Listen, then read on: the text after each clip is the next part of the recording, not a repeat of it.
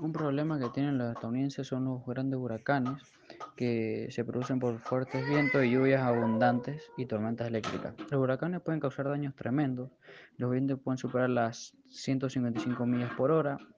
Los huracanes son las tormentas tropicales, pueden generar tornados y causar inundaciones. Los fuertes vientos y las lluvias copiosas pueden destruir edificios, carreteras y puentes y derribar líneas eléctricas y árboles. En las áreas costeras las mareas son muy altas, llamadas marejadas ciclónicas, pueden causar extensos daños. Aunque no hay garantía de seguridad durante un huracán, usted puede tomar medidas para protegerse, como un búnker, hacer tu casa antitornado, a un lugar de refugio o irse del, del lugar. Pero y los huracanes no se pueden, no pueden, o sea, no pueden evitarse, solo se previenen y te tenés que prevenir.